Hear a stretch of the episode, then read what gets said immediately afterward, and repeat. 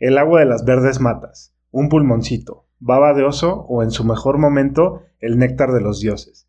Es como se le conocía al pulque, pero más que centrarnos en esta bebida, este episodio estará centrado en el proceso natural por el cual se obtiene y con algunos otros productos con el que estemos más familiarizados. Estás en Laboratorio Vagabundo Podcast. El espacio donde Diana y yo hablamos de los temas cotidianos con un punto de vista científico. Encontrarás recomendaciones de libros, series, podcasts y datos que te servirán para tus clases o tu vida cotidiana.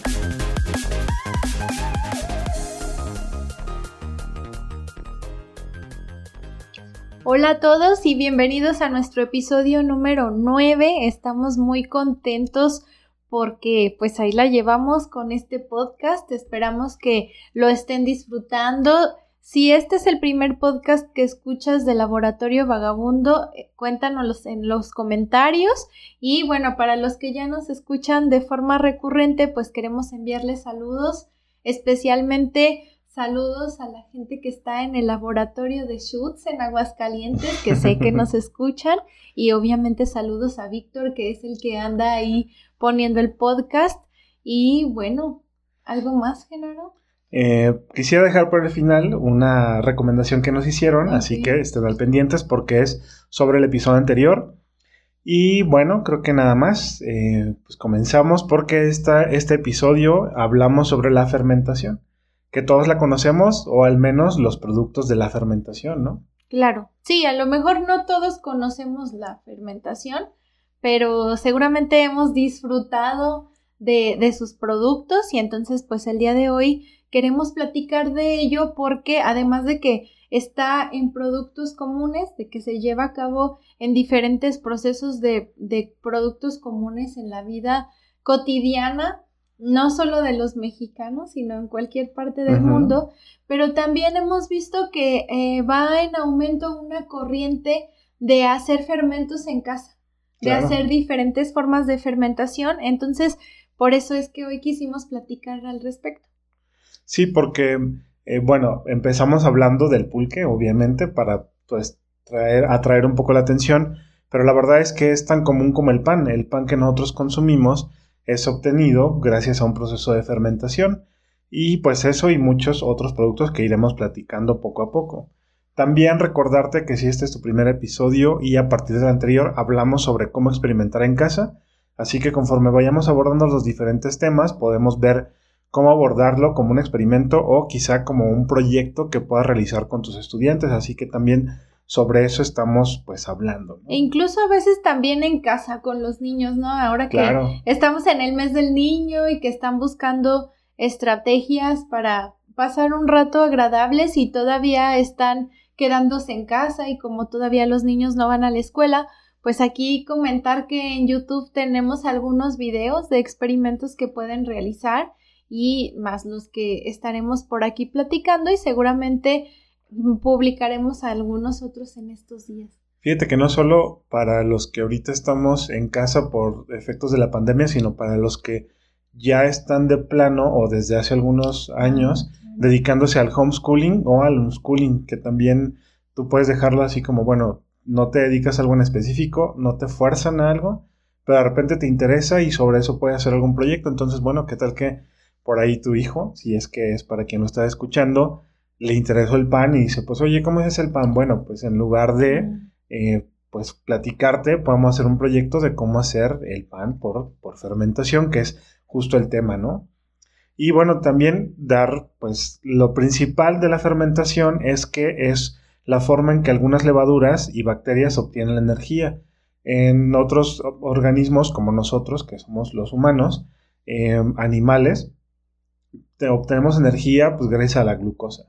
La glucosa por, el, por, el, por algunas enzimas, por la acción de algunas enzimas, se transforma en piruvato, que las enzimas son estos como aceleradores naturales que tenemos en el cuerpo de las reacciones químicas, y el piruvato se va hacia un ciclo de obtención de energía que, es el ciclo de Krebs, que por ahí está ahí un rap del, ciclo de Krebs. Lo puedes buscar en YouTube después de escuchar el podcast, obviamente.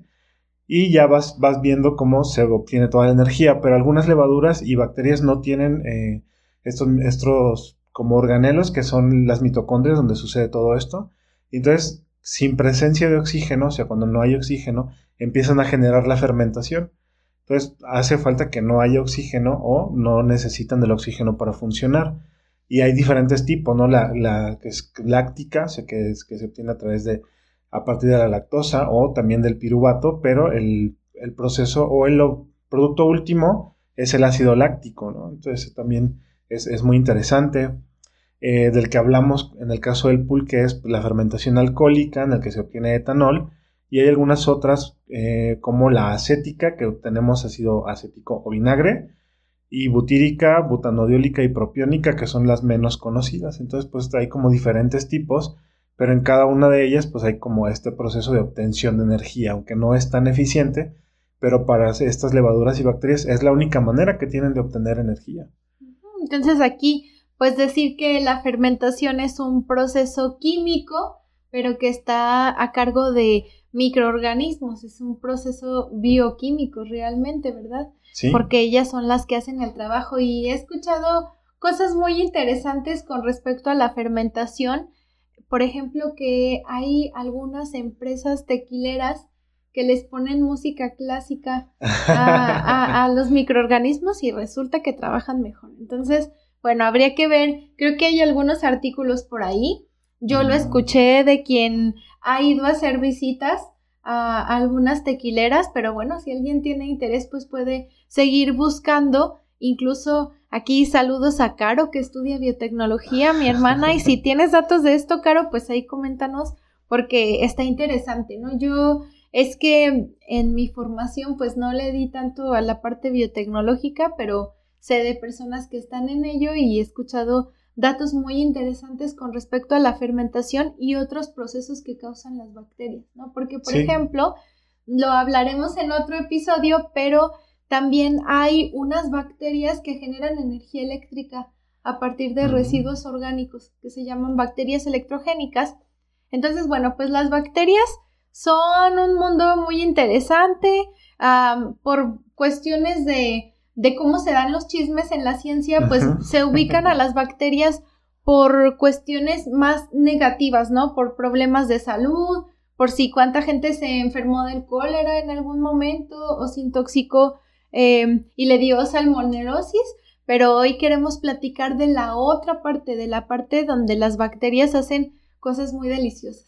Sí, porque, bueno, es cierto que hay estas bacterias que generan eh, pues mucha energía eléctrica, pero obviamente pues lo que está sucediendo en una fermentación es que hay reacciones de óxido-reducción también. Entonces también generan electricidad, pero como en muy poquita cantidad, o sea, no hay, no hay un potencial muy grande, o sea, no es tan eficiente. Pero si llega a suceder, de hecho algunas de las aplicaciones son como en eso, o sea, no es directamente para generarla, sino como para favorecer la presencia de algunos eh, compuestos que ayudan a que se genere más energía. Porque lo que hacen es tomar algunos compuestos como las azúcares, que es básicamente lo que sucede eh, con, la cerveza y, bueno, con la cerveza y con todas. toman algunos azúcares y los transforman en diferentes compuestos, como ya lo vimos. Puede ser que depende de la bacteria o depende de, la levadura, lo van a transformar en etanol o lo van a transformar en, CO2 también, ¿no? o en ácido acético. Entonces eso es lo que hacen, o sea, se lo comen y luego lo sacan. Es como si no estuviéramos tomando el alcohol, es como la pipí de las bacterias. Entonces como si no estuviéramos tomando su pipí o, por ejemplo... Un poco como hacen las abejas. ¿no? Como hacen las abejas, sí, que lo, como es su vómito, ¿no? La, miel. Eh, pero eh, en el caso del pan, lo que hacen es eh, pues sacar el CO2 es como si estuvieran eruptando, o todo, pues bueno, sí, eruptando. Porque es un gas. Porque es un gas. y entonces lo que hace es que ese erupto hace que se vaya inflando la masa y es como vemos que dobla, duplica su, su tamaño, o sea, comen azúcar y entonces pues lo avientan. Y aquí algo muy interesante es que el sabor depende no nada más de pues de qué contiene, o sea, de los azúcares o del componente, porque pues nosotros aquí en casa Hemos hecho pan de eh, harina de amaranto, de harina de avena y de harina de trigo y sabe muy distinto. Pero también depende del tipo de levadura que tiene. O sea, hay diferentes cepas de levadura, esto quiere decir como diferentes, como pequeñas razas de, levaduras. y hace que sepa distinto porque sacan como algunos subproductos diferentes y eso también cambia mucho. Y está, pues eso, o sea, hacen que se aumente su, su tamaño, pero también la cantidad de azúcares que tiene el amaranto, la avena y el trigo es diferente y por eso se infla de manera distinta y es como a veces complicado hacer un pan de amaranto por lo mismo porque es diferente su composición y no se infla igual, de hecho hasta queda como más seco. Pero también importa cuánta levadura le pones, entonces es como todo un arte, pero si te pones a revisar concentraciones y todo eso ya lo haces más estandarizado, como llevas un proceso, puedes llegar a ser como una parte científica, ¿no? Y esto es como la primera eh, opción que podemos dar. Si tú quieres experimentar en casa, puedes llevar como una pequeña bitácora en el que veas qué concentración de levadura, o sea, cuánta cantidad de levadura por la misma cantidad de, harina es la que te da el mejor resultado. Y con eso vas estandarizando. Puedes probar, como decía Genaro, avena, amaranto eh, y trigo. Incluso hacer mezclas y ver cuál es la diferencia, porque la consistencia y el sabor pues son variables, ¿no? Entonces, bueno, pues hay un proyecto para hacer en casa, un proyecto sencillo en el que puedes hornear pan y el resultado pues va a ser muy interesante. Muy interesante, sí. ¿Verdad? Y hay que hacer una distinción con respecto a, el,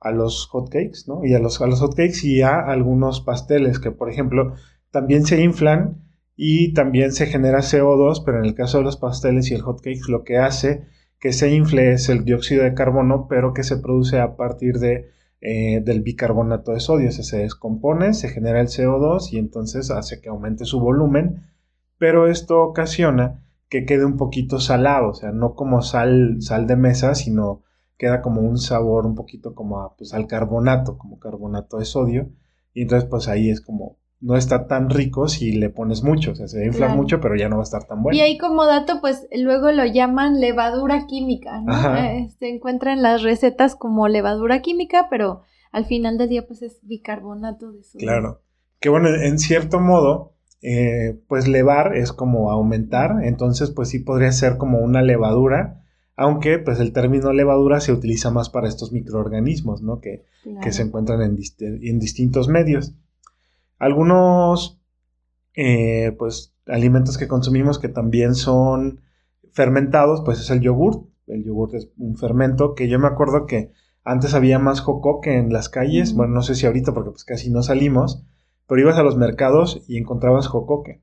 Entonces el, jocoque se hace básicamente es no lavando la olla, porque se, se, hacían ollas de barro, los dejaban como que se echara a perder y con las propias levaduras que tenían se fermentaba y entonces no lavaban esa olla y con el mismo fermento que ya tenían ponían nueva leche bronca y entonces se generaba más jocoque. Entonces eso me, me, parece muy curioso porque no es como que te vas haciendo daño, si nos controlan esta fermentación también de una manera empírica, pero lo pueden ir haciendo y es también pues muy interesante. Y ahí pues lo interesante es cómo se tiene una muy buena microbiota gracias a las fermentaciones porque pues hay muchos estudios. Antes la microbiota es lo que antes llamaban la flora bacteriana, ahora la forma adecuada es microbiota y entonces pues hay una gran cantidad de estudios ahorita ha retomado bastante importancia el hablar de la microbiota y estudiarla porque se ha visto pues que está ligada a muchas cuestiones de salud que varía dependiendo del sexo, de la edad, de dónde vives, de qué comes y entonces creo que también por eso se ha puesto más de moda comer fermentos, ¿no? Entonces creo que aquí yo siempre platico con mis estudiantes de que estamos como volviendo a, los orígenes, volviendo a cómo era antes, eh, no nada más en esto de, de los fermentos, si hablamos de sustentabilidad, que siempre nos gusta mucho hablar de sustentabilidad, pues ya queremos volver a esta parte donde te cambiaban las botellas de leche o, te rellenaban tu cubeta, ¿no? Pero en, en, cuestión de los fermentos, pues es lo mismo. Lo que había antes es lo que otra vez se está recuperando y en eso que había antes, pues quiero mencionar a los búlgaros y a, los tíbicos. Los búlgaros son un consorcio, es decir, es, son como pequeñas comunidades de diferentes microorganismos que fermentan la leche. Y entonces a la gente le gusta tenerlos en casa porque es como si tuvieran su propia fabriquita de yogur. Y cada vez se escucha más. Yo me acuerdo de niña, algún día mis papás tenían, pero hace poco que, que tomábamos el tema, mi papá decía, ay, no, son muy latosos y producen mucho y ya no hayamos qué hacer con él. Pero ahora otra vez veo que la gente está preguntando cómo puede conseguirlos.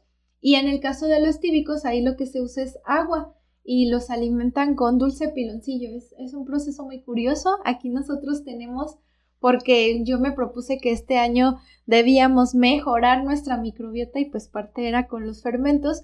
Y entonces hay grupos, eso es bien interesante porque si alguien que nos escucha le llama la atención y quiere probar esto de los fermentos para mejorar su salud digestiva, porque eso pasa cuando mejoras tu microbiota, pues hay grupos de fermentos donde hay gente de, de todo Latinoamérica, si buscas uno en español, y entonces ahí ves cómo se organizan para compartirse los, eh, los tíbicos o los búlgaros, porque además, pues obviamente como todo, hay muchas leyendas en torno a, ¿no? Muchas costumbres, entonces, por ejemplo, de los tíbicos se dice que los debes regalar, no los debes vender, y entonces bueno, pues la gente se organiza, se comparte, ponen incluso recetas y muestran cómo van sus fermentos, porque luego les ponen también frutas. Entonces, pues es algo bien interesante. A mí me llama mucho la atención, me gusta ver la parte de, de las conservas y pues ahí ando en el grupo viendo a ver qué hacen y a ver qué puedo hacer yo con mis tíbicos. Algo bien interesante también es que ellos producen un polímero y, eh, o sea, ese polímero, digamos que son como sus casitas, y entonces ahí ellos hacen, pues ahí viven y ahí hacen la fermentación del azúcar. Entonces, incluso tenerlos en casa para los niños, para observar, es creo que es un fenómeno muy interesante. Sí, porque ahí puedes ver cómo van creciendo y de hecho otra estrategia de experimentación es ver cuál es la concentración o las condiciones óptimas de crecimiento. Porque algo que sucede es que durante el invierno, como nosotros vivimos en una casa que no es térmica, no tenemos un aire acondicionado o un clima como lo conocen en algunos sitios. O calefacción. O calefacción. Entonces baja un poquito la temperatura y entonces la, el crecimiento disminuye. Entonces tú puedes tener una zona controlada de temperatura y decir, vamos a ver aquí cómo crecen, si crecen más, crecen menos, si les pones más azúcar, menos azúcar, que es básicamente el, el dulce piloncillo, que en algunos casos lo conocen como pilón o panela también. O eh, tapa dulce, en Costa Rica le llaman tapa dulce. Entonces tú puedes ver qué cantidad le pones o quizá puedes ver qué pasa si cambia el dulce piloncillo por azúcar y entonces pues ver si crecen más, crecen menos. Yo creo que ahí, por ejemplo, lo que hace el dulce piloncillo es que tiene canela y entonces básicamente es para que cuando tú te tomas el, residuo, el agua de, eh, de los tíbicos, tenga un sabor diferente, porque si le pones solo azúcar, pues solo te va a saber azúcar. Porque muchos fermentos lo que hacen es agregarle algunas hierbas para aumentar el sabor, cambiar el sabor, y es como se consume. Entonces creo que por ahí, por ahí va. Hacen un preparado también con té verde que llaman kombucha. Mm. Y entonces la kombucha hay quien incluso ya la está envasando, donde quiera hay oportunidades de negocio entonces la envasan y la venden como una bebida muy interesante. Pero bueno, hay también muchos estudios con respecto a estos polímeros que, que fabrican y pues la idea también es ver si con esos polímeros luego se puede eh, construir algo o, elaborar algún material porque pues son muy buenos para generar el Sí, porque fíjate que también uno de los estudios que se está haciendo actualmente es de algunas levaduras que se obtienen también ciertos eh, polímeros, o sea, obtienen como pequeños plásticos naturales y eso se puede utilizar eh, no solo como para hacer bolsas, que también puede ser una aplicación, pero se utilizan en algunos casos como recubrimiento de eh, fármacos para poder pegar algunas otras cosas, algunas moléculas.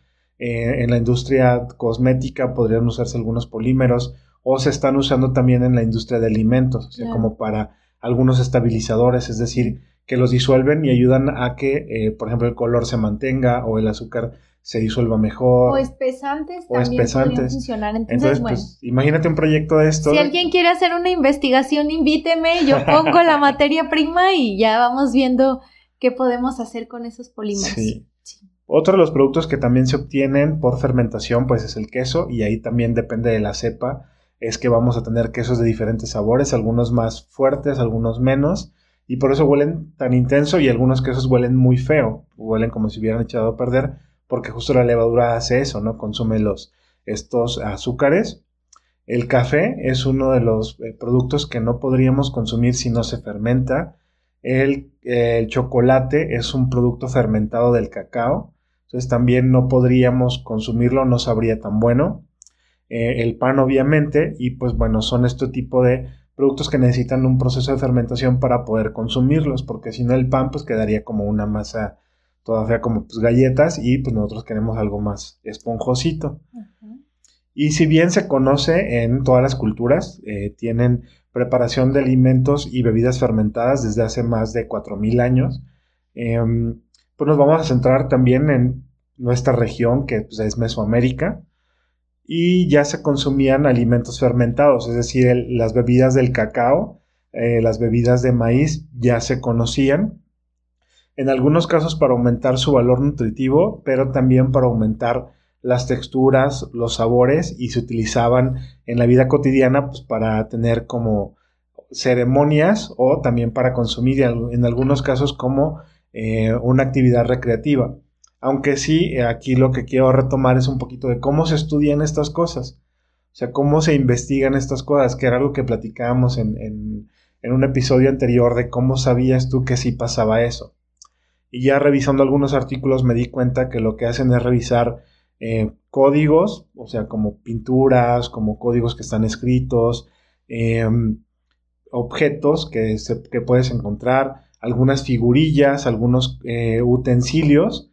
Y entonces lo que hacen es ver como de qué fechas son, los datan, ahí se hacen un estudio como más químico o físico-químico y lo que hacen es ir como juntando como un rompecabezas y decir, ah, bueno, esto representa esto, esto significa esto, otra cosa. Y entonces van juntando toda esta historia y llegan como a posibles resultados que dicen, bueno, esto es como lo más plausible. Y algunos porque se siguen usando en la actualidad, como el caso de las jícaras, que por ahí a lo mejor te puede sonar el eh, bañarse a jicarazos, que yo lo llegué a hacer, aunque no usaba una jícara, usaba un bote como de yogurt y lo que son, pues son estos, em, como, son utensilios ya las jícaras, pero se son como un vegetal, como si fuera la fruta. Cuando va creciendo, parece como una calabazota, que son así bolitas. Entonces, esas, esas calabazotas se dejan secar y pues ya cuando están secas le quitan el interior y ya después puedes almacenar ahí agua o pues transportar agua. Y en algunos casos, como de manera ritual, los decoraban, o sea, los que iban como tallando para tener algunas figuras y quedaban muy bonitos. Y la jícara se usa principalmente, o en algunos casos, para extraer el pulque. El pulque básicamente es un fermentado del maguey que se tiene desde tiempos precolombinos. Y lo que se hace, bueno, no sé si tú has tomado aguamiel alguna vez. Bueno, antes el aguamiel, yo me acuerdo, a mi casa sí llegaban eh, pues como el lechero, con sus botes y de esos como de metal. Em, y traía agua miel, o sea, no llevaba leche, llevaba agua miel. Y te iba dando y pues había como curioso, sí me gustaba, pero tenía un sabor un poquito raro. Lo que hacen es que el maguey, cuando le va a crecer el quiote, que es la flor del maguey, que crece en el centro, a lo mejor en las carreteras lo, lo hayan visto, le crece como la flor y antes de que florezca, o sea, cuando apenas va a crecer, se lo quitan, porque lo que hace la planta es, como mete muchos nutrientes para florecer, entonces cuando le haces un hoyito, todos esos nutrientes se van a concentrar en ese hoyo. Entonces con eso se va produciendo el aguamiel, lo tapan, entonces al día siguiente van y recogen el aguamiel y así hasta que deja de, producir. Entonces el aguamiel se puede consumir tal cual, pero si la dejas eh, fermentar, o sea, si la dejas ahí porque tiene algunas levaduras propias del maguey, pues se va a convertir en pulque. Y entonces por todos los componentes que tiene queda así como babosito. Y el pulque pues también lo he probado y sí es como, como baboso porque tiene algunos mucílagos propios del maguey. Entonces el pulque es uno de los preparados que también se consumían, aunque también pues algunos eh, mezcales ya pues son como más, más recientes porque pues se utiliza un destilado, ¿no? Pero el pulque ya se consumía y algunos como del maíz, que a lo mejor te suena el tesguino, que es tejuino básicamente, pero el nombre original era tesguino. Ok.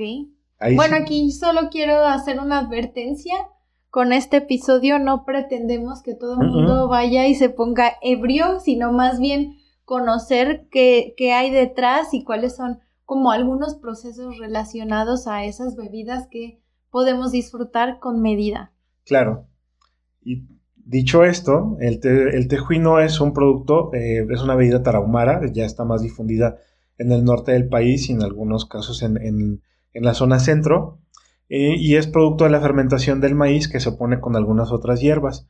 Y aquí pasa lo mismo, o sea, dejan que en una olla de barro eh, se deja como un atole que fue preparado previamente y esa olla nunca se lava. Entonces con los residuos que quedan del anterior tejuino se vuelve a poner y entonces ya cuando se vacía otra vez se llena con más atole. Y justo aquí lo que mencionas de que pues no, no estamos eh, promoviendo una cultura de la bebida, que tomarse una pues no pasa nada, pero no que te vuelvas alcohólico. Y es que en algunos casos, algunas figurillas que se han encontrado de, la cultura, sobre todo esta figurilla muy peculiar eh, de la cultura maya, es que se cree que se utilizaba para una parte educativa, para un, de una forma educativa. Y era una figurilla que representaba a un hombre ebrio. Entonces, en muchas culturas, el ser, el ser borracho, el tomar demasiado alcohol hasta perderte, era un símbolo de deshonra en casi todas las culturas del país. Eh, entonces, em, pues se dedujo que podría ser usada para decir, eh, pues mira, así no te debes poner. Y aquí me, acordé mucho de un experimento que hicieron, bueno, yo no sé si todos seríamos capaces de hacerlos o no. En mi primaria, cuando estábamos en sexto de primaria, algunos compañeros llevaron este experimento y fue que llevaron como un, hígado de pollo, lo pusieron en un vasito y le pusieron alcohol, alcohol de caña, em, para ver después de un rato cómo se iba quemando. Y era una exposición para promover el que no consumieras alcohol. Entonces, no sé si alguien se animaría a hacerlo, yo la verdad es que no me gustaría tanto, pero pues me, dejó muy marcado, ¿no? De que el alcohol, pues sí te quemaba tus, tus órganos. ¿Y te acordabas cada vez que ibas a pistear? Pues más o menos.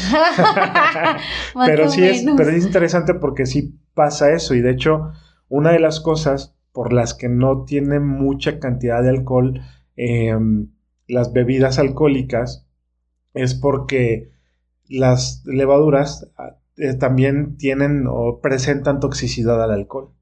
Ok. O sea, como nosotros que tenemos una cierta toxicidad al alcohol, o sea, te hace daño el alcohol, a las levaduras también. Entonces, digamos que sus propios residuos las pueden matar. Entonces, pueden llegar solo, depende de la cepa y depende de las condiciones, entre el 5, que es lo que las bebidas alcohólicas que menos tienen alcohol son como un 4, un 5%, o hasta el 21%. O sea, todo lo demás ya son destilados, que es el alcohol, o como el que se usa para curaciones, que es alcohol de caña, se fermenta la caña y luego se destila el alcohol, que es otro tipo de proceso. Entonces, pues sí está como pues muy interesante que también las levaduras presentan em, este, este, esta toxicidad, o sea, es algo que es tóxico, ¿no? O sea, puede ser divertido, pero pues con sus eh, asegúnes, ¿no? No, con, su... Cada quien. Cada quien. Al final, como siempre decimos, aquí ponemos la información sobre la mesa, no... No tenemos hoy un tema de toxicidad del alcohol, pero no hace falta, creo, o sea, en el sentido de que todo el mundo sabe que en exceso puede causar algunos estragos tanto en la salud como pues en, en el actuar de la persona. Entonces, bueno, nada más decir siempre tomar decisiones informadas. Claro. Y ya como la parte pues técnica científica, se puede decir que la fermentación fue descrita, en algunos casos lo ponen como fue descubierta, aunque claro, pues descubierta, todo el mundo descubrió la fermentación, aunque de manera empírica, pero ella fue descrita científicamente por Luis Pasteur y la calificaba como la vida sin aire, por lo mismo de que no em, se lleva a cabo en, en, ausencia de oxígeno. Una fermentación que sí se da en presencia de oxígeno es la fermentación acética, que es la del vinagre, y por eso, cuando tú abres una botella de vino y la dejas que se aire por mucho tiempo, se avinagra, porque pues las levaduras siguen funcionando y pues van a hacer que se eche a perder este alcohol, pero también es una manera de obtener ah, ácido acético. Claro. Y, bueno. Pues haces unas ensaladas muy buenas cuando tienes vinagre de, de, vino tinto, por ejemplo, que ya lo puedes encontrar comercialmente. Entonces, pues al final también se vuelve un producto interesante para el comercio, pero es cuestión de, de lo que cada quien está buscando, porque es muy desagradable si tienes por ahí un vino y no lo conservaste adecuadamente y cuando ya te lo quieres tomar, pues resulta que, que llegó esta bacteria que se llama acetobacter y entonces te convirtió el alcohol en ácido acético, ¿verdad? Pero bueno, y eso, o sea, nosotros porque pensamos luego en que pues, nos lo vamos a comer. Pero si te pones a pensar también es que este tipo de procesos se dan a nivel industrial, o sea, eh, la fermentación de, la uva o, o que sí, también del, del maguey, pues se da en procesos industriales, ya en, hornos muy grandes, en, reactores muy grandes. Y pues también el, vinagre, el ácido acético, tiene aplicaciones industriales. Entonces, también el que podamos obtener vinagre, pues tiene sus, ventajas y que lo podamos hacer de manera industrial. Em, y algunas ya aplicaciones más actuales es, como ya decía, la, producción de biopolímeros, que ya lo mencionamos. Em, o en algunos otros casos también se ha utilizado eh, para la obtención de penicilina. La penicilina se sigue haciendo por fermentación. Entonces, este, este hongo penicillium se va, va, perdón, no, tiene, o hay otras levaduras que pueden producir penicilina y se hace por fermentación. Em, obviamente, pues el etanol, en muchos casos se dice, ah, que el bioetanol, que nosotros también tuvimos por ahí un proyectito de, de obtener bioetanol. Ok, entonces hay nada más para aclarar. Eh, el primer, por primera vez se aisló la penicilina del hongo penicilina. Del hongo penicilina. Pero ya tienen otros microorganismos de origen bacteriano que, lo que he visto penicilina. Es que hay un, proceso de fermentación por el que se obtiene la penicilina. Oh, entonces también eso, eso me pareció muy interesante. Y pues eso, la obtención de etanol o bioetanol. Hay muchas bacterias que se utilizan o levaduras para obtener el, etanol a partir de ciertos residuos. Ok, sí, eso es una parte también bien interesante, como ahora pues se busca valorizar los residuos y eso es a través de encontrar qué es lo que puedes producir a partir de ellos, ¿verdad? Entonces, para los estudiantes de ingeniería en energía, para los estudiantes de ingeniería química, son procesos bien interesantes porque pueden sacar provecho de algo que ya era la basura. Sí, porque por ejemplo en, este proyecto que nosotros hicimos fue cáscaras de naranja, triturarlas, meterlas a fermentar, con eso obteníamos etanol y lo destilábamos y después eso ya lo podíamos meter en una celda de combustible, que eso es otro tema de energía muy interesante. Que aquí quiero aprovechar para mandar saludos a nuestros compis de aquellos clubes de ciencia, a Ileana, a Julio, a Chava, que estuvimos por ahí trabajando con los chicos de de secundaria para hacer este proyecto de investigación, muy interesante. Y pues a todos que luego eh, se, se, autodenominaron los electrovenaditos. Los electrovenaditos. Pues bueno, también a todos ustedes un saludo. un saludo para todos y cuéntenos qué andan haciendo porque a mí me da mucha emoción saber que nosotros trabajamos con ellos en secundaria y después algunos eligieron ser biólogos, ingenieros químicos, algunos ya en prepa lideraban sus propios propios clubes de, ciencia con niños pequeños, entonces eso nos da mucho orgullo y siempre nos gusta que nos escriban y nos cuenten qué andan haciendo. Sí, y bueno, y otro de los procesos también en los que se utiliza es en el tratamiento de aguas residuales, eh, que pues por ahí hemos visto algunos procesos en el que es, o sea, no es solamente como una sola bacteria o una sola levadura, se llaman lodos activados en los que tú metes como un montón de cosas o sol o ya vienen en, en las aguas residuales y los pones a reaccionar, obviamente pones un reactor, eh, pero no le metes, puedes no meterle nada de energía, o sea, como solo por, se agitan como, lo puedes agitar, pero si tú le metes un proceso como de gravedad, se agitan solos y lo que va sucediendo es que se van comiendo los residuos, eh, los desechos orgánicos, en este caso las levaduras y las bacterias eh, fermentadora se comerían todas las azúcares que están ahí presentes. Entonces van, vas obteniendo, eh, pues se van descomponiendo todos los compuestos y en algunos casos también se puede obtener metano de, esta, de, este, de estos reactores de lodos activados. Y el metano, pues algunos los queman, pero si tú lo extraes, también se puede utilizar como combustible.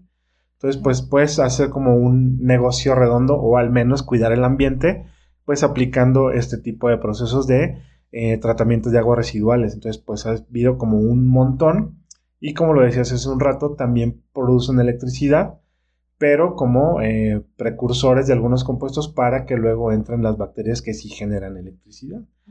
Así que bueno, pues esto eh, ha sido pues lo que es la fermentación. Ya saben, se aplica en muchos procesos no nada más en casa o en las panaderías o los que eh, producen pulque, sino también a nivel industrial. Entonces son procesos muy importantes para pues, nuestra vida, ¿no? Claro, muy interesantes además, ¿no? O sea, ¿cómo puede ser que las bacterias llegan, comen y tú puedes sacar un provecho de eso? Que por ahí, si alguien tiene inquietud, puede buscar las celdas microbianas y es un tema interesante. Producen todavía muy poquita energía eléctrica, pero lo interesante es que producen esa energía dándole tratamiento a un desecho. Entonces, ahí está parte de lo interesante. Bueno. Sí, y pues bueno, ¿qué recomendaciones tienes ah, yo traigo un libro que me emociona mucho, que sobre todo por la colección, o sea, me gusta mucho el libro, pero mm, en la colección hay cosas bien interesantes. La colección se llama eh, Ciencia que ladra, de la editorial es siglo XXI, y estos libros en su mayoría son eh, de divulgadores argentinos, pero también hay algunos mexicanos y de algunos otros lugares. Entonces, este se llama El Barman Científico Tratado de Alcohología. Y entonces, obviamente, empieza explicando las cuestiones de la fermentación, cómo sucede como proceso, para todos los estudiantes que, tengan que ver algo de fermentación, ya sea los estudiantes de química, de biotecnología, de alimentos que llevan su materia de fermentaciones, pues es un libro bien interesante.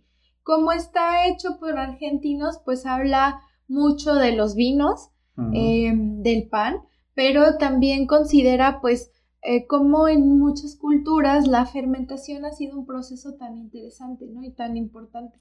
Entonces, para quien este tema le sea de interés, que quiera conocer un poco más, pues le recomiendo el barman científico. Muy bien. Y pues bueno, retomando un poquito de cosas que sean libres, o sea, que puedas encontrar casi en cualquier lugar. Hay un documental en YouTube de Canal 11 que habla completamente de la producción del pulque, así lo encuentran como eh, el pulque.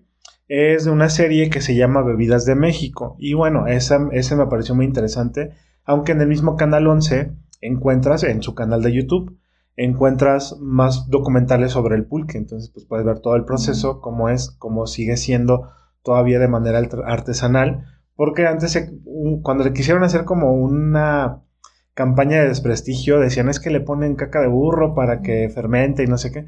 Pero pues no es cierto. Realmente lo que hacen es que si quieren acelerar el proceso de fermentación, pues le ponen pulque que ya está fermentado y nada más. O sea, hicieron como esto, aunque el pulque pues sí es, es, es muy bueno. Eh, también una cosa que se me olvidó mencionar es que a veces aumenta las propiedades nutricionales porque se generan péptidos que no estaban antes. ¿Qué es un péptido? O sea, son como, em, como mini, como de lo que están construidas las proteínas. Ok, como cachitos. Como cachitos de, proteínas, que nosotros a veces no sintetizamos o que a veces no están presentes en los vegetales. Entra la levadura y empiezan a producir, o sea, como subproductos, eh, otros compuestos que para nosotros son provechosos, como los lactobacilos, que también, eh, perdón, o sea, no como los lactobacilos, los lactobacilos ayudan en la producción de ah, ciertos compuestos que nosotros aprovechamos. Ok, entonces, em, por ahí los lactobacilos, eh, las levaduras de, este, fermentadoras y estos eh, microorganismos que se encuentran en el pulque ayudan a producir sustancias que, nosotros no podemos producir probablemente, pero que no son provechosas. Entonces eso también es, muy importante. Así que bueno, ahí está la recomendación de algo pues que puedas, podrías también disfrutar. Y ahora sí, agradecemos mucho a Gabriel Alejandri, saludos Gabriel, porque nos recomendó la serie Salsa at Work, que está en Netflix, la encontré en Netflix. Y ¿Quieres decir algo de la serie? Ay, que me pareció muy interesante.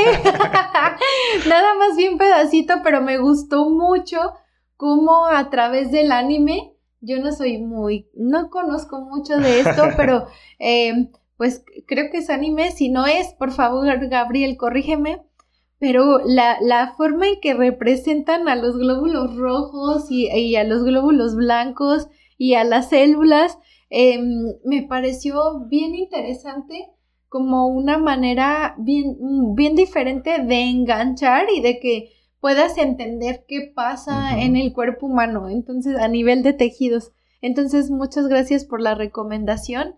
Seguramente vamos a disfrutar toda la serie, pero sí, Mm, me gustó. Sí, yo solamente quiero decir que no es una serie para niños, o sea, porque pues si es un poquito gore, a lo mejor ya de adolescentes para arriba, pues se puede, o sea, depende. Si tú como papá dices, mi hijo no me importa que vea un poquito de sangre en... ¿Un poquito? Un poquito. en, en una serie animada, pues bueno, lo puedes pues que no, pero de secundaria para arriba yo creo que sí está bien disfrutable. o sea, en la prepa que llevas esta materia de educación para la salud, o, para las maestras y maestros que dan esta materia, pues pueden valorarlo. Ah, obviamente hay que ver el episodio completo, ¿verdad? Y ver si, si todo o un pedacito, pero me parece que es una estrategia muy interesante de dar a conocer los procesos que se dan en el cuerpo. Sí, y bueno, también esto es otra recomendación que siempre revise los materiales antes de dárselos a ver a tus estudiantes o a tus hijos y a mí me pareció muy interesante porque pues, está muy relacionado con el episodio anterior. Porque también en una parte de este primer episodio salen las plaquetas, que son como el, personaje más tierno, según la serie. Y entonces tienen un problema en el que no pueden alcanzar el calcio. Entonces no, no pueden hacer la coagulación porque tienen como un problema en una vía, en una vía, en una arteria, una vena. Entonces tienen un problema y no pueden coagular porque no alcanzan el calcio porque el distribuidor se las dejó mal puesta. Entonces eso me parece muy interesante y pues tiene mucho que ver con la coagulación, que es lo que estábamos viendo en el episodio, en el episodio anterior. Muy bien, pues entonces en YouTube, en, las notas del de, el podcast de este episodio, va a estar ahí para que vean un poquito más de información sobre la serie, para quien le dé curiosidad y quiera ir a verla. Si tienen alguna otra recomendación que nos ayude a, seguir platicando de, de esto que vamos platicando en los podcasts, pues escríbanos. Y luego, pues también vienen las recomendaciones involuntarias, ¿verdad? Como, por ejemplo, pues tenemos por ahí un episodio sobre los chismes radioactivos, que no me acuerdo qué número es. ¿Es el 5? ¿El 5? El 5, el 5. Y entonces, bueno, pues sucede que se acaban de robar una fuente, no sé si ya apareció. pero no, no he visto. Pero está, se emitió la alerta y entonces, bueno, pues si, si, si, vieron la alerta pero no han escuchado el episodio, pues vayan a escuchar el episodio. Si escucharon el episodio y no han visto la alerta, pues también vean porque es importante ver dónde se, se tiene la alerta y pues estar como eh, pendientes porque luego cuando salen las alertas abandonan los contenedores. Y es importante saberlo. No, y es importante pues difundir, difundir, aunque pues puede ser que tú no seas amigo de algún ladrón de, de pues de estas cosas o de nada, o sea, un ladrón de nada, em, pero puede ser que alguien la vea. Entonces, si ponen públicas las alertas, reproduzcanlas para que le llegue a alguien y pues se den cuenta de que es importante y también es importante hacer tendencia a estas, o sea, tendencia en Twitter, tendencia en Facebook, en Instagram, este tipo de alertas, porque así pues puede llegar a los oídos o a los ojos de quien está metido en eso para que sepa que está metido en algo peligroso. Claro, sobre pues, todo eso, que, que pone en riesgo su vida y la de muchas personas. Ajá, así que bueno, pues recuerden eso. Y bueno, sí, ya creo que es todo por hoy. Eh, solo recordarles que nos sigan en nuestras redes sociales, ya saben, nos encuentran en Facebook, en Instagram, en Twitter, en todas las redes sociales como Laboratorio Vagabundo. Claro, y también, bueno, pues recordar que estamos reuniendo una lista de, de emprendimientos de divulgación, amigos. Claro. Y entonces, si alguien tiene un emprendimiento de divulgación, pues cuéntenos, escríbanos un mensaje en Laboratorio Vagabundo para que también lo vayamos reposteando y todo el mundo lo. Sí, porque esto va a estar en nuestra página web. Queremos hacer un catálogo que sea libre, que sea gratuito. O sea, la idea no es cobrar porque estés ahí, sino que sea un, catálogo real de divulgadores, así como si fuera una sección amarilla, ya estamos en ese proceso de construcción, al igual que todo lo demás, en nuestra página web que es labvstem.com, ahí pueden encontrar, o buscan la página web como Laboratorio Vagabundo y ahí va a estar. Y también, ya por último, si tú siempre has querido hacer algo de divulgación, pero no te animas porque sientes que no estás listo, pues entonces tenemos un programa de acompañamiento, entonces escríbenos para darte más información. Por ahí tenemos eh, un webinar también sobre divulgación de la ciencia que está en el grupo de Facebook Laboratorio para Todos, Educación y eh, Divulgación de la Ciencia.